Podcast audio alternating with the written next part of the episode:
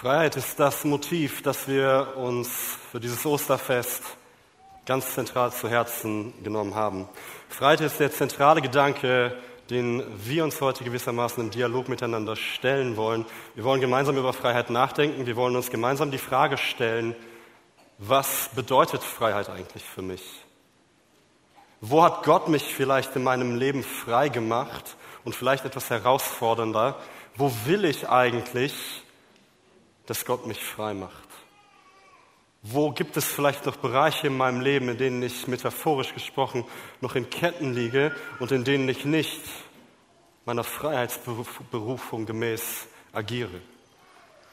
Und so wie Freiheit für uns heute eine zentrale Bedeutung hat, so hatte Freiheit auch eine ganz zentrale Bedeutung in diesem Video, das wir gerade gesehen haben. In diesem Video geht es um David und David, das ist niemand, den wir kennen. David ist niemand aus Siegburg oder hier aus dieser Gemeinde, aber David ist eine Person mit einer sehr bewegenden Geschichte. Und diese bewegende Geschichte kann Inspiration sein für heute, für uns, um über Freiheit nachzudenken. Es ist ein Video von einer Non-Profit-Organisation, die sich Moving Works nennt. Moving Works, eine christliche Organisation, die sich zum Thema gemacht hat, Geschichten, die Menschen mit Gott erleben, Erlebnisse im Videoformat weltweit zu teilen, sodass andere Leute diese Geschichten miterleben dürfen und sehen, wie Gott in diesem Leben der Menschen wirkt.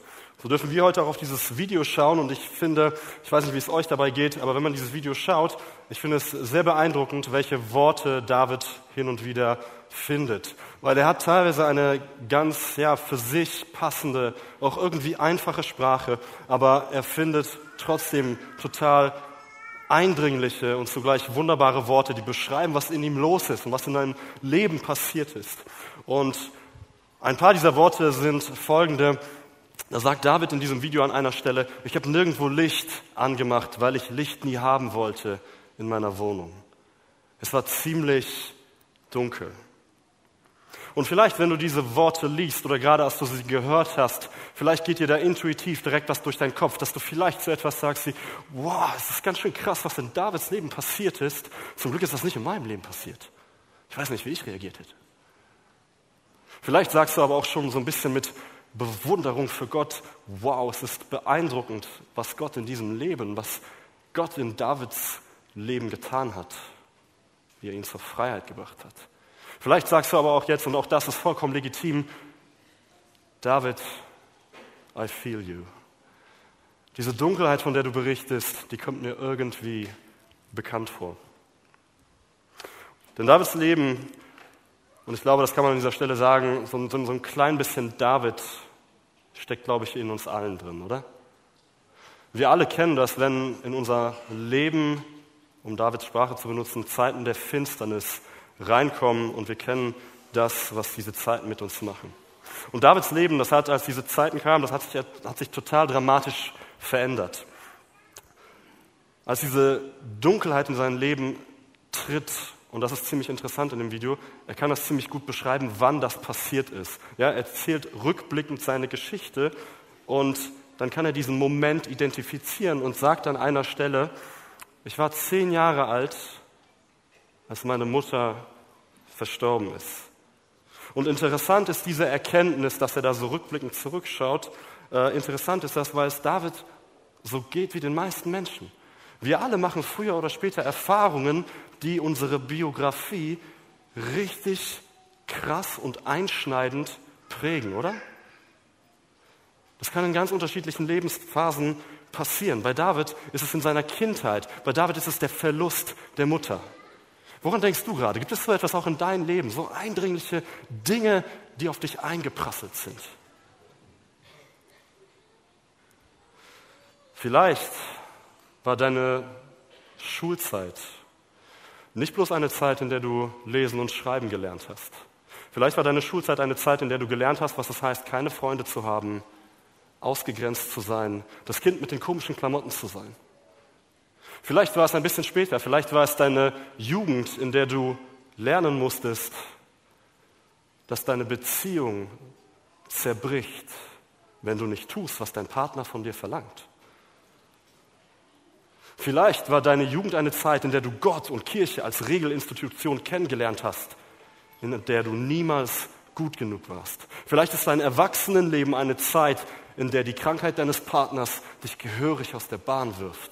Und ganz egal, woran du gerade denkst, ganz egal, was wir an dieser Stelle aufzählen würden, ich glaube, wir alle haben irgendwas, wo wir verletzt wurden, wo wir vor Herausforderungen standen, wo wir Krisen erleben mussten. Und da gibt es eine Gemeinsamkeit, denn sobald das passiert in unserem Leben, durch Verletzungen, da öffne ich mich Unfreiheit in meinem Leben. Als David Mutter stirbt, da bricht eine Stütze in seinem Leben weg. Die Person, auf die er am meisten vertraut hatte, ist auf einmal nicht mehr da. Und ich glaube, man kann sich total gut vorstellen, was in diesem kleinen Kind los gewesen sein musste, welche Gedanken er gehabt haben musste. Vielleicht hat er sich gefragt, so, hey, was passiert jetzt mit mir? Wo ist Mama jetzt? Wer liebt mich jetzt, wenn Mama nicht mehr da ist?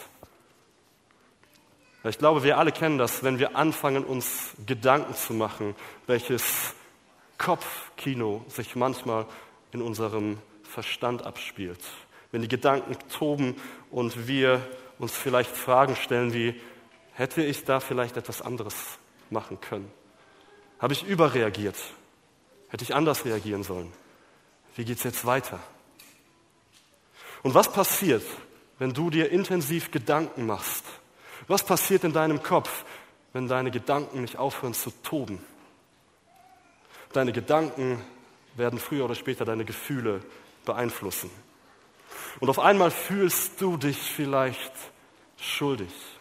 Und auf einmal stellst du dir diese eigentlich vollkommen irrationale Frage, hey, ist es vielleicht meine Schuld, dass die anderen Kinder nicht mit mir spielen wollen? Habe ich was falsch gemacht? Vielleicht fühlst du dich minderwertig in deiner Beziehung, weil dein Partner dich verlassen hat. Und auf einmal stellst du dir die Frage, bin ich nicht gut genug? Bin ich der Grund, dass er gegangen ist? Bin ich nicht gut genug, um geliebt zu werden? Vielleicht fühlst du dich verwirrt und fragst dich, ist Gott vielleicht doch nicht gut bei all den Regeln, die ich einhalten soll?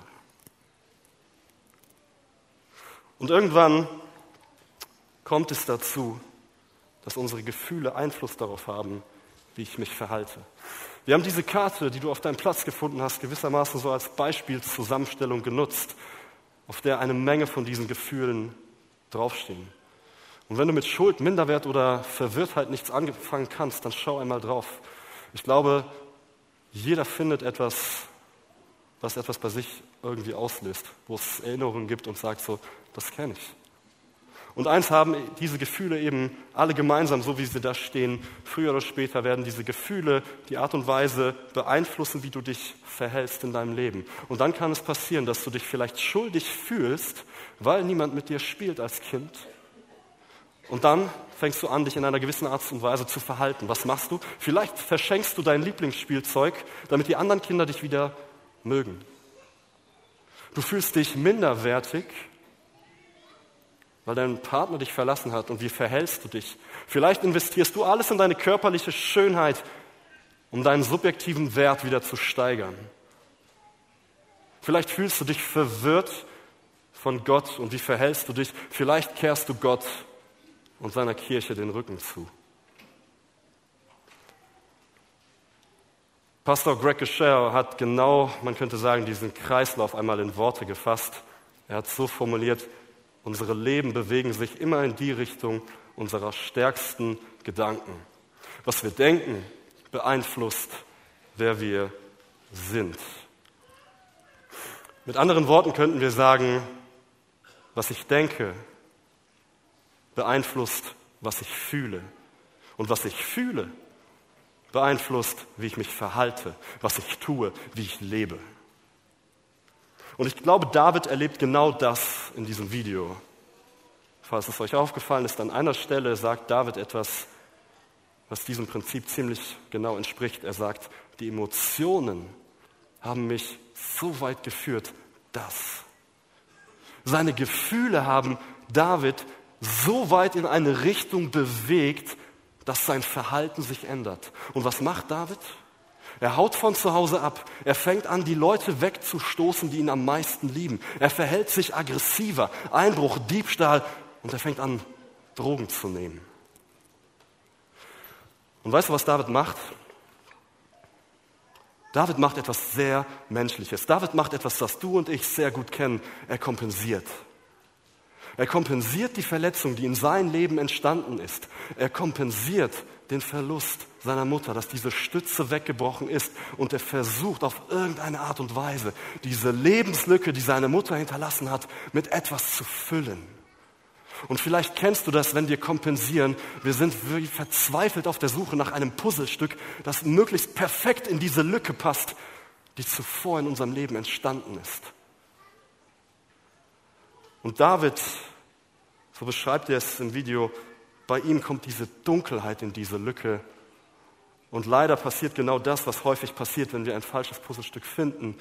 Dieses Puzzlestück ist sehr häufig nicht Gott, wenn wir kompensieren.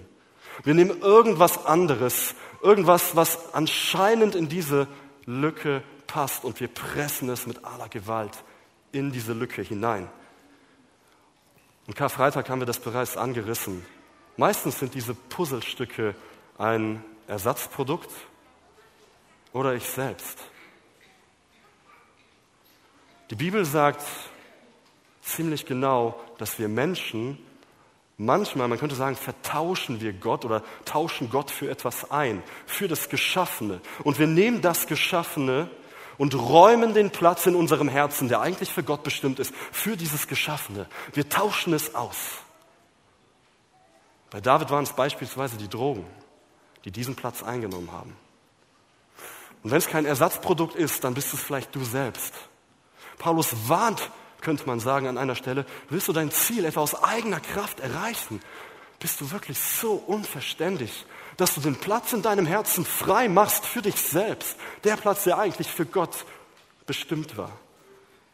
Gibst du dir selbst so viel Autorität, dass du sagst, du allein triffst die richtigen Entscheidungen für dein Leben? Und ganz egal, was du in diese Lebenslücken hineinpresst, ganz egal, was es ist, am Ende ist genau das ein Placebo. Es ist eine Medizin, die dir verspricht, das Symptom zu heilen, aber nichts macht. Placebos versprechen dir alles. Nimm diese Droge, du wirst einen Rausch erfahren. Such dir einen anderen Partner, du wirst eine, eine erfüllte Beziehung haben. Vertrau dir selbst und du wirst Lösungen für deine Probleme finden. Das ist es, was ein Placebo dir verspricht. Aber in dem Moment, in dem du dieses Placebo einnimmst, da suchst du deine Freiheit nicht mehr bei Gott, da suchst du sie beim Erschaffenen oder bei dir selbst. Und dieses Placebo vermittelt dir so ein Gefühl, so ein Placebo-Gefühl, das für den Moment alles richtig gut ist. Für den Moment sagt dir dieses Gefühl, du bist frei. Und David kennt dieses Gefühl. David formuliert genau dieses, dieses Gefühl aus, als er sagt, ich habe mich besser gefühlt. Nachdem ich diese Drogen genommen habe, habe ich mich besser gefühlt. Aber, und jetzt kommt's, nur für den Augenblick, sagt David. Und das ist genau dieser Placebo-Effekt, denn nach einer Zeit hört es auf zu wirken. Und als dieses Placebo bei David aufhört zu wirken, verändert sein Leben sich in eine sehr dramatische Richtung. David fängt an, sich selbst zu verletzen. David fängt an, die Dunkelheit in sein Leben zu lassen. David fängt an, so sagt er es selbst, den Tod zu verehren. Und merkst du, was mit David passiert? Durch Verletzungen öffne ich mich dafür, unfrei in meinem Leben zu sein. Und vielleicht sitzt du jetzt hier an dieser Stelle und sagst, dieses Wort Verletzung ist mir zu abstrakt. Ich kann es nicht wirklich greifen, ich kann es nicht anwenden, ich kann es nicht auf meinem Leben beziehen. Dann tauscht dieses Wort aus. Wir haben, wie angesprochen, ganz viele andere Worte auf dieser Karte stehen. Und wenn jetzt Verletzung zu abstrakt erscheint, vielleicht ist es die Sinnlosigkeit in deinem Leben, die dich offen dafür macht, unfrei zu sein. Die Sinnlosigkeit, dass du dir Fragen stellst, wo komme ich her? Wer bin ich? Wo gehe ich hin? Was passiert nach dem Tod mit mir? Was ist der Sinn von all dem? Vielleicht ist es genau das, was dich unfrei macht im Leben. Vielleicht ist es der Hass, den du auf andere Menschen hast, vielleicht der Zorn, der in dir tobt, deine Eifersucht oder die Einsamkeit, die du empfindest, die dich unfrei in deinem Leben macht. Das Problem ist in dem Moment, indem ich mich Unfreiheiten gegenüber öffne, da merke ich meistens gar nicht, dass ich das tue. Und warum ist das so? Warum merken wir das nicht? Ich glaube, zum einen leben wir in einer Gesellschaft, in der es sehr viele Annahmen über Freiheit gibt. Und das Problem ist, das, was Gott eigentlich für dich bereithält, das steht sehr häufig im Widerspruch zu diesen Annahmen. Dementsprechend könnten wir sagen, in der Gesellschaft gibt es viele Fehlannahmen über Freiheit, die mich dazu führen, falsche Loyalitäten zu entwickeln. Und das kann ganz verschiedene Dinge sein. Das kann dieses Erschaffene, Geschaffene sein, von dem David so gebannt war. Es kann sein, dass dir in dieser Gesellschaft suggeriert wird, dass Geld dir größtmögliche Freiheit vermittelt. Dass es deine Karriere ist, die dir Freiheit vermittelt. Deine Willensfreiheit oder ganz aktuell keine Kinder kriegen. Wenn du keine Kinder kriegst, hast du größtmögliche Freiheit, das zu tun, was du willst in deinem Leben. Vielleicht wird dir suggeriert in dieser Gesellschaft, dass es deine Sexualität ist, die du ohne Grenzen ausleben kannst, mit so vielen Menschen, wie du willst, die dich am Ende des Tages frei machen soll. Vielleicht ist es die Erzählung davon, dass du selbst derjenige bist, der dich frei macht, dass du selbst als einzige Autorität über dich entscheiden kannst, was dich gesund macht, was dein Leben gut macht, was dein Leben frei macht. Es gibt kaum noch Instanzen, die von außerhalb in dein Leben sprechen dürfen, gesellschaftlich, die auf dein Leben schauen dürfen, um zu sagen, so, hey, ich habe eigentlich was für dich, das ist eigentlich besser für dich. Frei bist du, wenn du tun kannst, was du willst in dieser Gesellschaft. Solange du niemandem Schaden zufügst, ist alles okay, oder? Everything goes.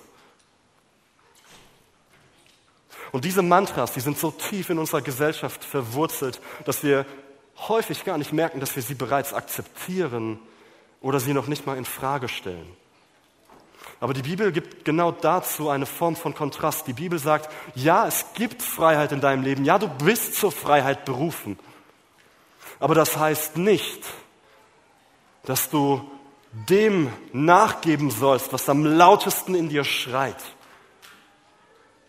Das heißt nicht, dass du alleine das Zentrum deines Lebens bist. Die Bibel sagt dir ganz klar, da sind noch andere Menschen in deinem Leben, die dich brauchen, die wichtig für dein Leben sind.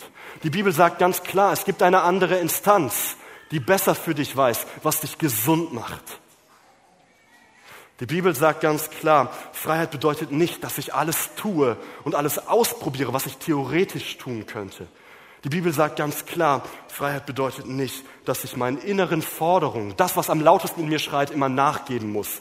Und die Bibel sagt auch nicht, dass ich alleine diesen Platz in meinem Herzen mit meiner Autorität füllen sollte, damit die Impulse von Gott blockiert werden. Die Bibel sagt, es ist besser, für dich, es ist gesünder für dich, wenn deine Freiheit Grenzen kennt. Und das führt uns zum zweiten Punkt. Denn häufig nehmen wir, so wie wir es da lesen, einen Vorwand in unserem Leben. Wir finden irgendeine Form von Ausreden, um diese Grenzen vielleicht ein Stück zu umfahren, oder?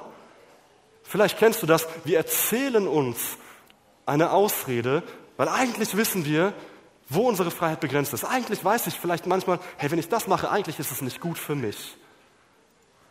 Und dann komme ich so mit einer Ausrede um die Ecke und fange an, diese Grenze ein bisschen weiter von mir wegzuschieben. Und dann fange ich an zu sagen wie, hey, für mein Konto ist es gerade nicht gut, aber wenn ich mir das jetzt kaufe, dann fühle ich mich danach besser. Grenze verschoben, Ausrede angewendet. Wenn ich meinem Partner fremd gehe, dann weiß ich vielleicht, dass es ihn verletzt. Aber dann komme ich mit dieser Ausrede um die Ecke, dass ich bei einem anderen Partner genau das finde, was ich bei meiner jetzigen Beziehung vermisse. Und wieder ist eine Grenze verschoben. Vielleicht ist es, wenn ich Pornografie konsumiere und mir nur sage, nur so kann ich Befriedigung erfahren. Vielleicht ist es, wenn ich Social Media stundenlang nutze und mir sage, nur so kann ich entspannen.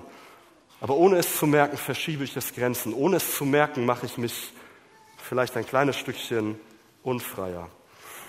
Und es gibt ein drittes Feld an dieser Stelle, das vielleicht größte und gefährlichste Feld, in dem wir, ohne es zu merken, offen werden für Unfreiheit. Es ist der Bereich der Lebenslügen. Lügen, die sich in Bereiche deines Lebens schleichen, ohne dass du es merkst. Und ich glaube, jeder von uns wird früher oder später genau das in seinem Leben merken, dass es die ein oder andere Lüge gibt, die wir glauben. Ich glaube, das lässt sich nicht komplett verhindern. Früher haben wir Menschen geglaubt, dass bleihaltige Farbe gesundheitlich unbedenklich ist, bis wir irgendwann die, Lüge durchschaut hatten. Früher haben wir gedacht, dass Rauchen keinen Krebs verursacht, bis wir irgendwann die Lüge durchschaut hatten. Und ich glaube, du merkst, worauf ich hinaus will, oder? Es gibt Erkenntnisse in unserem Leben, die über viele Jahre erzählt werden, aber die sich irgendwann als Unwahrheit herausstellen. Und vielleicht sagst du jetzt an dieser Stelle, ja, ist schon verständlich, aber was hat Farbe, was haben Zigaretten mit meinem Leben zu tun? Betrifft mich eigentlich nicht. Dann münz es um. Münz es um, dass es auf dein Leben passt und frag dich, ey, wie ist das in deinem Leben? Gibt es in deinem Leben Lügen, die du vielleicht glaubst, ohne zu wissen, dass du sie glaubst? Gibt es in deinem Leben Lügen, die für dich längst zu Glaubenssätzen geworden sind? Und ich will dir ein Beispiel geben, was ich damit meine. Ich bin ich bin Lehrer an einer, an einer Förderschule für, äh, und die Kinder sind im zweiten Schuljahr und wir haben einen Klassenraum, ähm, wo ich äh, immer mit den Kindern Unterricht habe. Und dieser Klassenraum, der hat noch einen Nebenraum. Und dieser Nebenraum, man könnte sagen, das ist so das Highlight für die Kinder. Warum? Weil da ist das ganze Spielzeug. Da äh, gibt es ganz viel Spielzeug. Es gibt eine kleine Leseecke, wo die Kinder sich äh, beim Bücherregal hinsetzen können. Es gibt Matten, wo die sich ein bisschen entspannen können und so. Und das ist auch total, total gut, dass es diesen Raum gibt. Und die Kinder wollen meistens immer da rein. Es gibt nur ein kleines Problem. Die Kinder, die ich unterrichte, haben alle eine geistige Behinderung und dementsprechend spielen diese Kinder ein bisschen anders, als du es von deinen Kindern oder von anderen Kindern gewohnt bist. Ja, die Puppe findet dann selten den Weg ins Puppenhaus, sondern wird herumgeschleudert. Das Auto findet selten den Weg auf die Straße, sondern ist irgendwie stundenlang im Mund oder so. Und der Schleichlöwe verlässt die anderen Tiere, weil er einfach nur durch die Gegend geschmissen wird. Und ihr merkt, wenn man diese Kinder dann unbeaufsichtigt in diesen Nebenraum lässt, dann entsteht da relativ schnell Chaos. Ist eigentlich kein Problem, weil wir meistens zwei Lehrkräfte sind. Wir sagen uns dann immer, einer geht in den Nebenraum, ja, da ist eine Glastür, da ist ein Fenster, man kann sich immer noch sehen. Der andere bleibt in den Klassenraum, die Gruppen sind geteilt und wir haben beide Bereiche so aufsichtsmäßig gut im Blick und können gucken, dass sie da nicht alles auseinandernehmen. Ähm, das Ganze ist schön und gut, solange bis jemand von uns beiden krank ist. Letztens war ich alleine in der Schule, weil eine Kollegin von mir krank war und dann konnte man diese elegante Doppelaufsicht ähm, natürlich überhaupt nicht mehr fahren.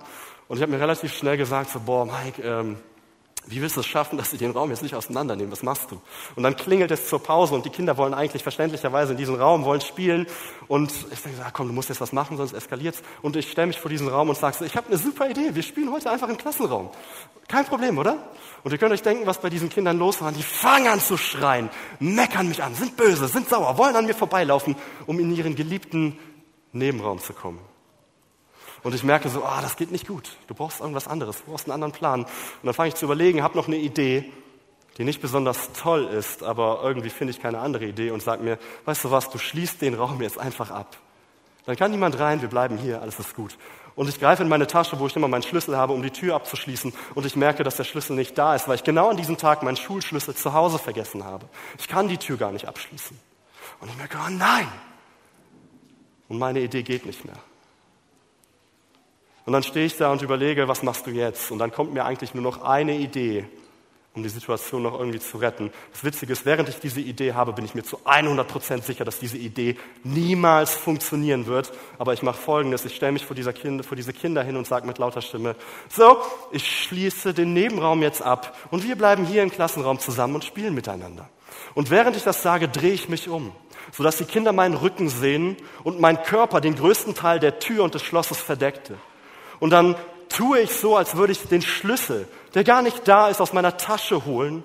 Und dann tue ich so, als würde ich dieses Schloss abschließen. Und dann tue ich so, als würde ich den Schlüssel, der gar nicht da ist, wieder in meine Tasche stecken. Und dann drehe ich mich um und schaue diese Kinder an und weißt du, was passiert? Die fangen einfach an zu spielen. Keiner meckert, alle sind happy es hat funktioniert. Und ich war so überrascht davon, ich konnte gar nicht glauben, dass es funktioniert hatte. Aber merkst du, was in diesem Moment, so witzig es auch ist, passiert ist. Die Kinder haben eine Lüge geglaubt. Die Kinder haben meine Lüge geglaubt und zwar ohne es zu merken. Die Tür war die ganze Zeit offen, aber die Kinder haben die ganze Pause nicht ein einziges Mal versucht, durch diese Tür zu gehen. Sie haben die Lüge geglaubt, dass die Tür verschlossen ist. Und nur fürs Protokoll, es war ein Notfall. Eigentlich erzähle ich den Kindern keine Lügen, ähm, aber ich glaube, dieses Beispiel macht ziemlich gut deutlich, was manchmal in unserem Leben passiert, oder? Warum? Weil wenn ich an eine Lüge glaube, als wäre sie eine wahre Tatsache, dann hat das Einfluss auf mein Leben. Und weißt du, was der beste und effektivste Weg ist, jemanden dazu zu bringen, eine Lüge zu glauben? Wiederholung. Mein Partner hat mich verlassen. Ich habe Schuld.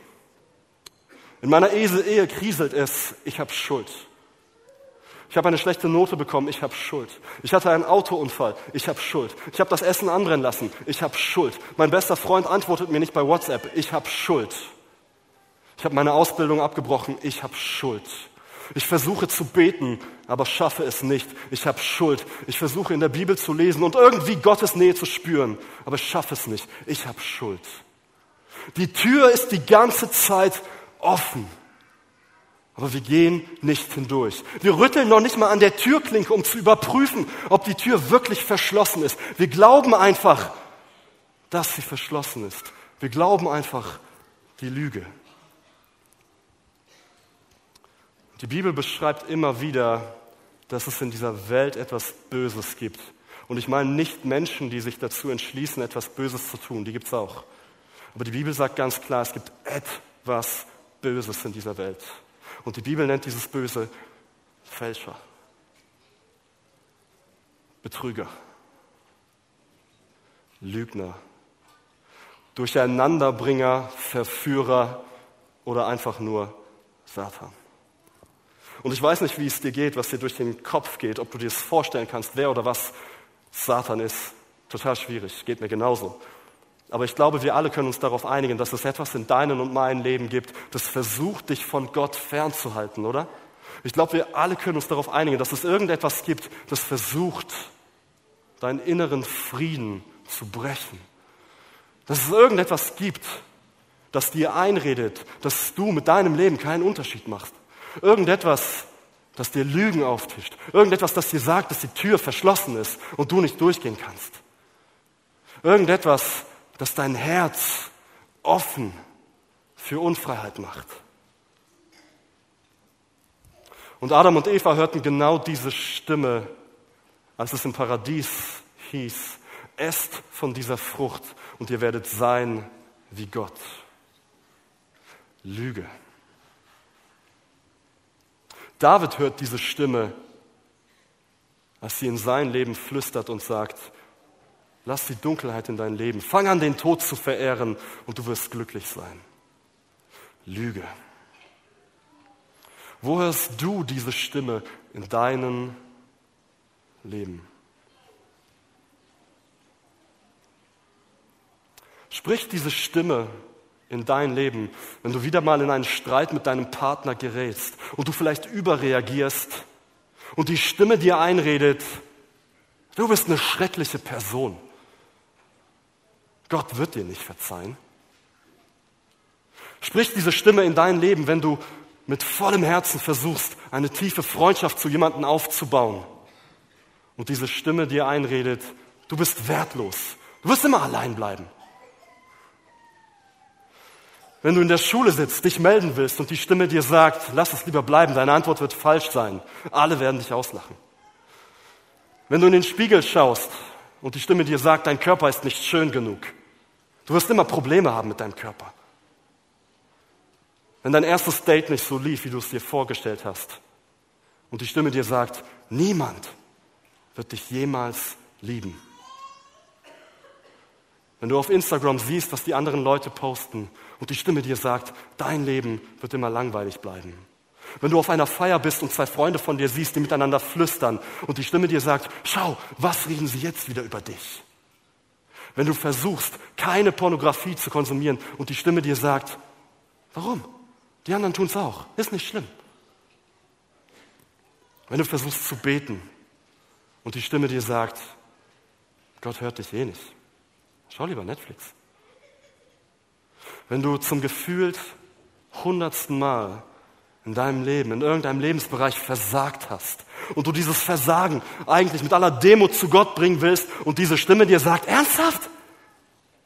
Du kleiner Wurm? Nach all dem, was in deinem Leben falsch gelaufen ist, willst du jetzt noch zu Gott kommen? Und erinnerst du dich, was wir am Anfang gesagt haben? Unsere Leben bewegen sich immer in die Richtung unserer stärksten, sich wiederholenden Gedanken. Was wir denken, beeinflusst, wer wir sind. Und wenn ich Tag für Tag denke, dass ich Zweifel habe, dass ich Angst habe, dass mein Leben sinnlos ist, dass ich gefangen bin in Einsamkeit, dann werden diese Gedanken, dann werden diese Gefühle dafür sorgen, dass ich gefangen bleibe. Dann werden meine Gedanken zu meinem eigenen Gefängnis. Und vielleicht fühlst du dich an dieser Stelle wie Paulus. Denn selbst Paulus, selbst der große Paulus wusste, welches Chaos deine eigenen Gedanken in dir anrichten können. Paulus sagte, ich verstehe selbst nicht, warum ich so handle, wie ich handle, denn ich tue nicht das, was ich tun will. Im Gegenteil, ich tue das, was ich verabscheue. Und in dem Moment, in dem du diese Lüge in deinem Leben glaubst, öffnest du dich dafür, unfrei zu sein. In dem Moment, in dem du diese Lüge in deinem Leben glaubst, öffnest du dich dafür, dass deine Identität angezweifelt wird. Weißt du, wie wertvoll dieses Bild ist? 179 Millionen Euro. Weißt du warum? Nicht, weil die Farbe so besonders schön ist, nicht, weil der Rahmen so elegant ist, nicht, weil dieses Bild besonders alt ist, noch nicht einmal, weil die Kunstkritiker über dieses Bild sagen, dass es besonders schön und wertvoll ist. Dieses Bild ist 179 Millionen Euro wert, ganz einfach aufgrund der Tatsache, wer es gemalt hat. Picasso. Der Wert dieses Gemäldes basiert darauf, wer es gemalt hat, wer es erschaffen hat. Dein Wert beruht nicht darauf, was du tust. Dein Wert beruht nicht darauf, was andere über dich sagen. Dein Wert beruht noch nicht einmal darauf, was die Stimme in deinem Kopf dir Tag für Tag immer und immer wieder einredet. Dein Wert beruht auf einer einzigen Sache, nämlich wer dich erschaffen hat. Deine Identität ist es nicht, dass du Sklave bist. Deine Identität ist es nicht, dass Ketten auf dir liegen, die dich gefangen halten. Deine Identität ist es nicht, dass Angst oder Furcht in deinem Leben herrscht. Deine Identität ist es nicht, dass du von Zweifel, von Angst oder von Sinnlosigkeit beherrscht wirst. Deine Identität ist es, dass du Sohn bist. Deine Identität ist es, dass du Tochter bist.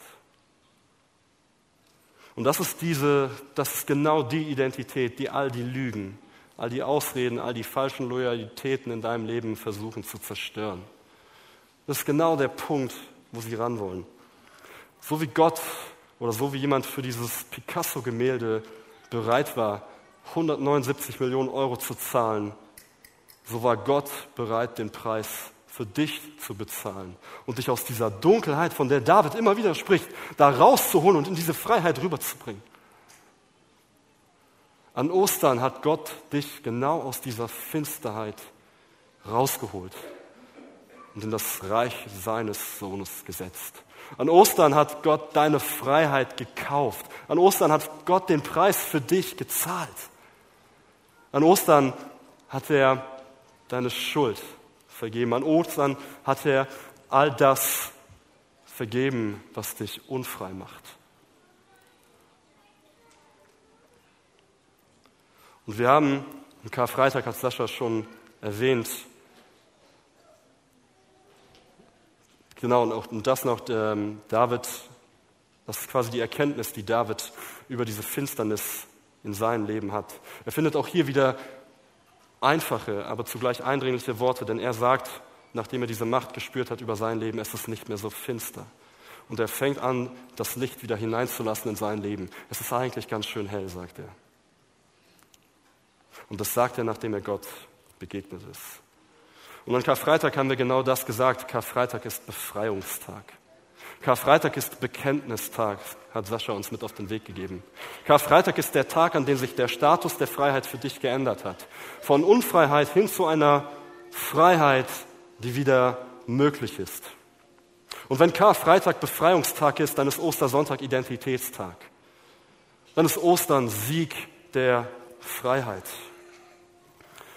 Und lass dir gesagt sein, Freiheit, das ist kein Zustand. Freiheit ist kein Zustand in deinem Leben, Freiheit ist eine Möglichkeit. Freiheit ist die durch Ostern ständig in deinem Leben bestehende Möglichkeit, dass ich das Kreuz als Brücke sehe, die mich immer wieder aufs Neue zu meiner inneren Kind Gottes Identität führt. Du bist nicht dazu berufen, unfrei zu sein. Du bist nicht dazu berufen, was auf dieser Karte steht, sei es Zweifel, sei es Hass, sei es Zorn. Du bist dazu berufen, was im großen Stil auf dieser Karte steht, nämlich Freiheit. Und wenn du die Karte umdrehst, dann siehst du diese Frage, wo hat Gott dich frei gemacht? Und wenn ich in diesen Saal schaue, dann bin ich mir ziemlich sicher, dass viele von uns diese Frage mit sehr interessanten, eindringlichen, faszinierenden Geschichten beantworten können, weil Gott in deinem Leben Freiheit geschenkt hat in einzelnen Teilbereichen. Und das ist etwas Gutes. Und genau in diesem Sinne ist Ostern heute ein Festtag. Wir dürfen feiern, dass es Momente, Erlebnisse, Situationen in deinem Leben gibt, an denen du nicht mehr in Ketten liegst. Und du darfst das feiern, du darfst es auf diese Karte schreiben, du darfst es dir zu Herzen nehmen, du darfst es abspeichern, du darfst es dir irgendwo hinkleben, du darfst es dir immer wieder sagen, du darfst deine Augen strahlen lassen, wenn du von dieser Freiheit berichtest, die Gott in dein Leben gebracht hat. Wir werden gleich, wenn der Chor wieder hier oben ist, werden wir eine Zeit des Lobpreises haben. Vielleicht ist das genau der Moment, in dem wir diese Frage mitnehmen können in diese Zeit als Zeichen der Dankbarkeit. Dass wir feiern dürfen, dass du in Bereichen deines Lebens freigemacht wurdest. Aber vielleicht sitzt du hier und kannst mit dieser Frage gerade nichts anfangen. Vielleicht, weil du gerade gewisse Dinge in deinem Leben kompensierst. Vielleicht, weil es gerade Dinge in deinem Leben gibt, die du dir als Ausrede erzählst. Vielleicht, weil es falsche Loyalitäten in deinem Leben gibt. Vielleicht, weil es Lügen in deinem Leben gibt, von denen du keine Ahnung hast, dass es sie gibt. Aber dann lass dir an dieser Stelle gesagt sein, du kannst jeden Tag ausbrechen. Und in diesem Sinne ist Ostern eine Erinnerung an dich, dass jeder Tag, nicht bloß heute, jeder Tag ist für dich Ausbrechtag. Und so wie hier auf dieser Bühne sinnbildlich diese Käfige aufgegangen sind und diese Vögel in Freiheit konnten, so wie sinnbildlich diese Stacheldrahtzäune um diesen Slogan verschwunden sind, so ist jeden Tag für dich die Möglichkeit gegeben, Ketten zu sprengen, auszubrechen, frei zu werden. Und einen ersten Schritt zu gehen und Gott vielleicht eine Bitte zu adressieren und zu sagen, Gott, ich flehe dich an, aber zeig mir, wo mein Leben von Lüge beherrscht wird. Gott, bitte zeig mir, wo ich Ausreden finde, wo ich Grenzen verschiebe, wo ich falschen Dingen nachlaufe. Vielleicht ist es ein Schritt, den du sehr gut alleine gehen kannst. Dann nimm diesen Gedanken bitte mit nach Hause und such die Zweisamkeit mit Gott und geh, geh, diesen Schritt dass du eine Bitte an Gott adressierst. Vielleicht sitzt du hier und jetzt und sagst, ich brauche Hilfe bei diesem Schritt, weil ich es alleine nicht schaffe. Dann wird es später für dich in diesem Gottesdienst das Angebot geben, dass wir diesen Schritt zusammengehen. Vielleicht braucht es einfach jemanden, der diese Bitte stellvertretend für dich formuliert dann werden wir das von Herzen gern für dich tun.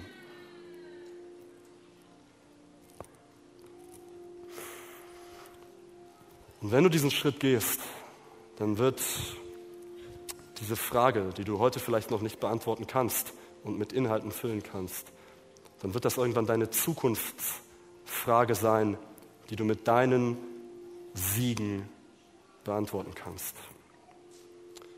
Denn du bist zur Freiheit berufen. Gott ist für dich. Ich möchte jetzt genau für diese Gedanken beten, dass wir uns offen machen dafür, dass wir, dass wir erkennen, was in unserem Leben manchmal los ist. Ich möchte dich einladen dazu, aufzustehen und gleich, wenn die Band, wenn der Lobpreis beginnt und der Chor wieder nach vorne kommt, dann bist du eingeladen, einfach stehen zu bleiben. Wir wollen Gott in dieser Zeit anbeten und schon jetzt in diesem Gebet dazu einladen, dass Gott uns Bereiche aufzeigt, wo wir falschen Dingen nachlaufen. Ich möchte genau dafür beten. Du bist eingeladen dazu, aufzustehen und danach stehen zu bleiben für den Lobpreis.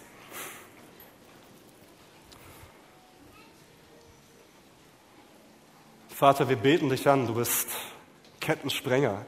Du bist derjenige, der die Käfige zersprengt. Du bist derjenige, der Lügen pulverisiert. Du bist derjenige, der ans Kreuz geht, um Freiheit zu schenken. Du bist derjenige, der in Ketten gelegt wird, der unfrei gemacht wurde, damit wir frei sind. Wir wollen dir Danke sagen, Vater, für all das, was du in unser Leben hinein bewegt hast. Danke, dass du Bereiche schenkst, in denen wir frei werden. Frei von Gedanken, die uns negative Gefühle bringen. Frei von Verhaltensweisen, die uns runterziehen. Wir wollen dich bitten, dass wir mit dir zusammen Siege feiern dürfen, dass wir noch viel mehr Freiheit erleben und dass wir dort, wo wir unfrei sind, deine Gegenwart suchen und unsere Ketten an dein Kreuz legen. Wir wollen dafür beten, Vater, wir wollen dich bitten, dass du uns wie mit einer Warnleuchte darauf hinleuchtest, wo etwas in unserem Leben nicht stimmt. Wir wollen dich bitten, dass du unsere Identität in unsere Seele hineingravierst, dass wir sie niemals vergessen mögen. Wir wollen dich bitten, Vater, dass du uns durchströmst. Wir wollen dich bitten, Vater, dass wir da, wo wir unfrei sind, von dir gezeigt bekommen, wo wir anfangen müssen. Dass du uns auf Lügen hinweist, auf Ausreden. Und wir laden dich dazu ein, dass du jetzt hier mitten unter uns bist, dass wir dich besingen dürfen, dass wir dich anbeten dürfen, dass wir gemeinsam laut unsere Stimmen erheben und darüber singen, wie freiheitsschenkend, wie kettenzersprengend du bist und dass du Mauern einreißt. Amen, Vater.